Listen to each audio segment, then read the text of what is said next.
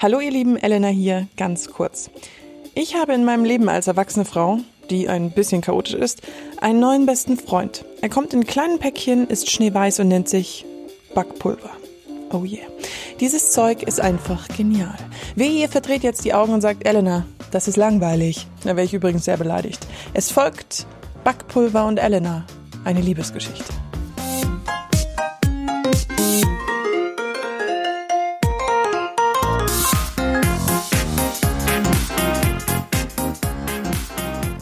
Putzen ist ja wirklich nicht so meins. Müsstet ihr ja eigentlich auch schon wissen. Die Regale im Supermarkt sind voll mit lustigen Plastikflaschen, vielen Versprechungen und bunten Farben. Dabei findet sich in unserer Küche ganz viele Dinge, die genau das Gleiche tun, umweltschonender sind und auch noch ganz einfach zu handhaben. Und ich meine damit jetzt nicht Waschmittel aus Kastanien machen. Wer zur Hölle hat für sowas Zeit? Das erste Mal stolperte ich über die Vorzüge von Backpulver in meinem Studium. Wir mussten ein windiges Projekt machen und haben uns entschieden, Haushaltstipps auszuprobieren und darüber im Internet zu schreiben. Versucht es nicht zu googeln, bitte. Mit Backpulver die Fugen reinigen war da so ein Beispiel. Mit 20 war das Ganze ziemlich witzig, hat auch funktioniert, aber irgendwie geriet es dann bei mir doch wieder ziemlich schnell in Vergessenheit. Wie gut, denn mittlerweile schaue ich meinen Bartfugen nicht mehr dabei zu, wie sie vor sich hingammeln, aber damals habe ich auch noch in Studenten-WGs gewohnt. Ich erinnerte mich dann an den Trick und probierte das Ganze letztes Jahr aus. Mega, sage ich nur. Und nach einem Jahr muss der Dreck in meinen Bart jetzt auch wieder dran glauben. Aber da das ja jetzt auch nicht nur ein Aufsatz über die Vorzüge des Backpulvers sein soll, müsst ihr halt jetzt dazu hören, wie ich meine Fugen reinige. Viel Spaß. Ich frage mich gerade wirklich, warum 80 Prozent meiner Podcast-Folgen immer in meinem Bad stattfinden. Aber es geht ja auch wieder ums Putzen. Also, ich hätte nie gedacht, dass Backpulver jemals so ein großer Teil meines Lebens werden wird, aber meine Fugen sehen so ein bisschen grabbelig mal wieder aus. So einmal im Jahr muss ich das eigentlich machen, weil mein Bad hat auch keine Fenster und äh, Durchlüftung ist äh, so ein Problem, sagen wir es mal so. Dafür braucht man ja letztendlich eigentlich nur Backpulver, eine Schüssel mit Wasser und eine alte Zahnbürste. Fun Fact, ich liebe diese Geschichte.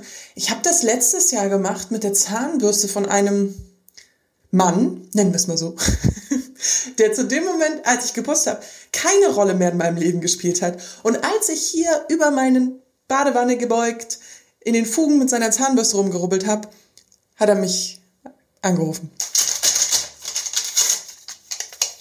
Ich habe jetzt einfach zwei Packungen in die Schüssel geschoben, geschoben vor allem geschüttet und tue jetzt ein ganz kleines bisschen Wasser rein. Und nicht erschrecken, das ist im ersten Moment, ähm, das schäumt total krass, aber das ist normal. Und dann packt ihr das eigentlich letztendlich einfach nur auf die Fugen drauf. Und dann wird geschrubbt.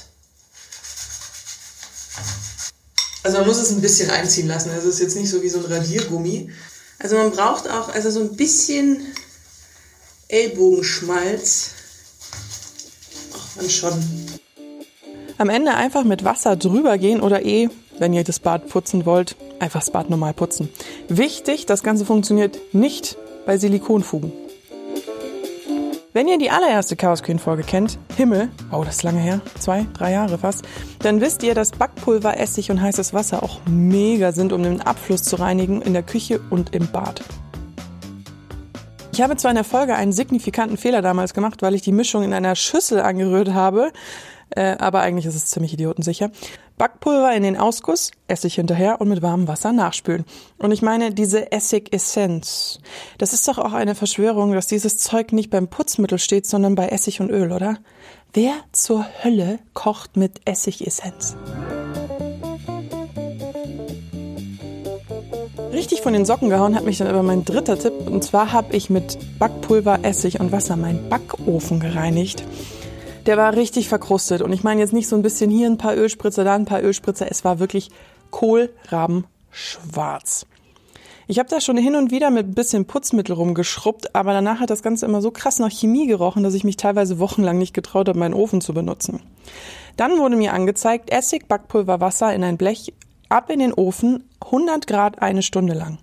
Ich habe meine Augen nicht getraut. Ich konnte einfach dieses schwarze Zeug danach daraus nehmen. Ich musste noch nicht mal wischen oder kratzen. Das hat das so gut gelöst. Ich war hin und weg. Ich wusste nicht, dass Putzen einen so glücklich machen kann. Ab dem Moment war mir klar, okay, ich muss jetzt noch eine Folge über Backpulver machen, es geht nicht anders. Nochmal ganz kurz ein geschichtlicher Hintergrund zu Backpulver. Äh, was ist Backpulver und wo kommt's her? Backpulver wurde Mitte des 19. Jahrhunderts entdeckt und 1854 als Hefeersatz auf den Markt gebracht. Es besteht ganz einfach erklärt aus einer Art Natron, einem Säurungsmittel und einem Bindemittel.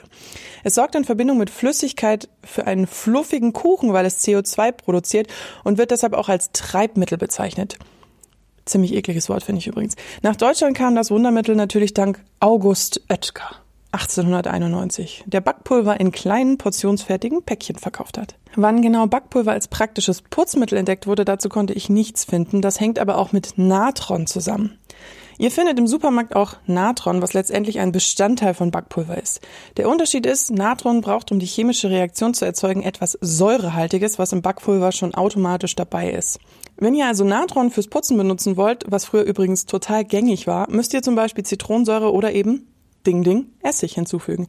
Natron ist auch entsprechend billig, was ich herausgefunden habe, viel billiger als Backpulver. Ein kleiner Tipp 4. Wenn ihr mal Sodbrennen habt, weil der Weißwein so gut geschmeckt hat, ist ein warmes Glas Wasser mit Natron gut gegen die Schmerzen, sollte man aber nicht zu häufig machen, vielleicht lieber den Weißwein weglassen. Ich habe jetzt in dieser Folge sehr viel geredet, aber ich hoffe, ihr habt verstanden, warum ihr jetzt unbedingt los müsst und euch Backpulver kauft. Nein, diese Folge wurde übrigens nicht von der Backpulver- und Natron-Mafia gesponsert. Ich bin da selber drauf gekommen. Nächste Woche gibt es wieder eine lange Folge von mir. Abonniert gerne Chaos Queen, dann verpasst ihr keine Folge mehr und lasst mir eine positive Bewertung da. Ihr findet mich auf Instagram unter Chaos Queen Podcast einfach durchgeschrieben, wo ich euch auch nochmal die ganzen Backpulver-Tipps runterschreibe und die findet ihr auch in den Show Notes. Ich wünsche euch einen wundervollen Tag. Das war's von mir ganz kurz. Bis zum nächsten Mal. Eure Elena.